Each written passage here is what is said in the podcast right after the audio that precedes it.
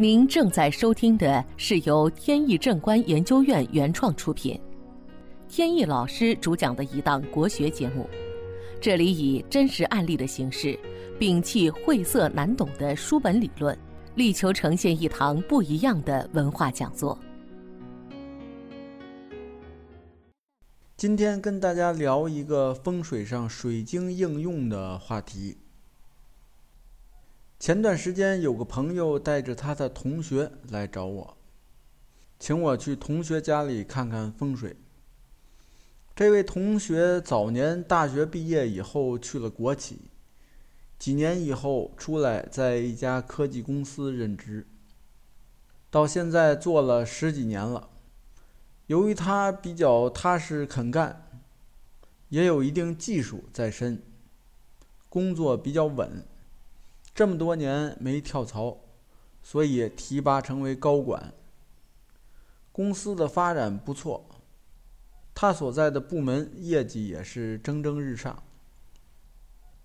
但是就在一年多以前，公司跟另外一家公司合并，他被调到了一个新的部门，手下的人也换了不少。新的环境加上股东结构、管理层人事的变动，给他造成了很多压力，让他有点吃不消。随着年龄也大了，他在工作上感觉到有各种说不出来的厌烦。前段时间就产生了辞职的想法，想找个地方买块地，然后安安静静的。种花、种药材，过这种隐居的生活。他朋友听说以后，觉得想法倒是挺好，但是时间有点早，他的年龄还并没有那么大，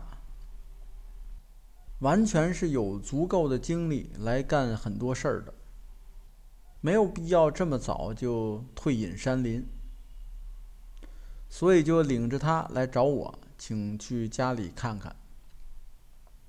他家不在北京，在南京，所以我抽时间就跑了一趟。这位同学的家位于南京栖霞区的一所别墅，坐东北朝西南，是八运楼。这个格局，八运是旺财旺丁的很好的住宅。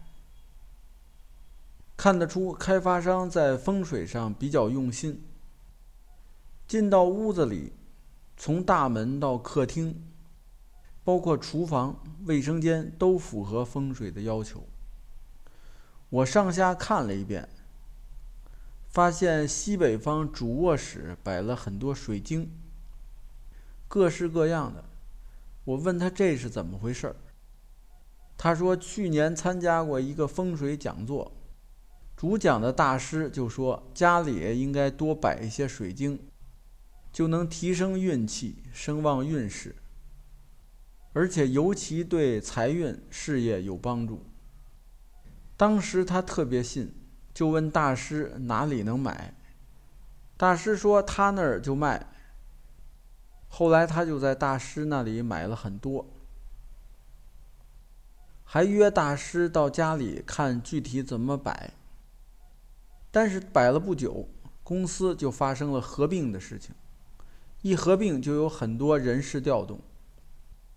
半年过去了，运气不但没改善，反而越来越不好，每况愈下。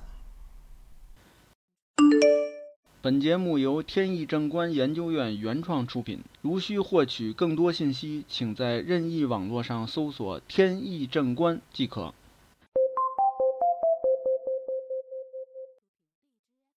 其实这里藏着一个很浅显的道理，就是不管是什么东西，都有个度和量的问题。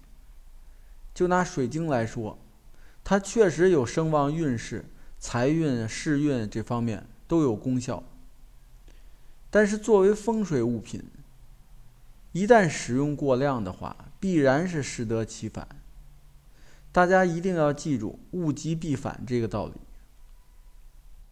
水晶的气场很强，这么强的物品在家里摆放很多，你想对人的影响能好吗？所以我就建议他，如果要想短期之内把运势改观的话，首先要从水晶做起，把多余的水晶要么送人，要么直接扔掉。风水物品除了要注意数量的问题，还要注意摆放的位置。像今天这个案例，它摆放的是在西北方，西北方属于八卦的乾卦。乾卦是八卦之首，乾坎艮震巽离坤兑。乾卦五行属金，在人物方面，它代表父辈、长辈或者老板；在身体方面，代表头部或者肺部；在方位上就是西北方。今天这个案例，西北方是主卧，这个位置摆放是没问题的。有时候，如果家中有老父亲的话，老父亲所属的方位也是西北方，所以父亲平时起居作息如果出现问题，身体有不适，首先就要想到是不是西北方的乾宫出了问题。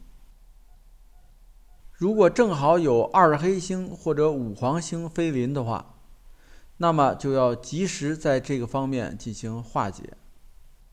再有就是要根据解决什么事情，来决定摆放的位置、数量还有大小等等。好，本期节目到此结束。这个专辑是由天意正观原创出品，天意老师播讲。如有问题，欢迎在节目下方留言，我们会及时答复。感谢大家收听，朋友们再见。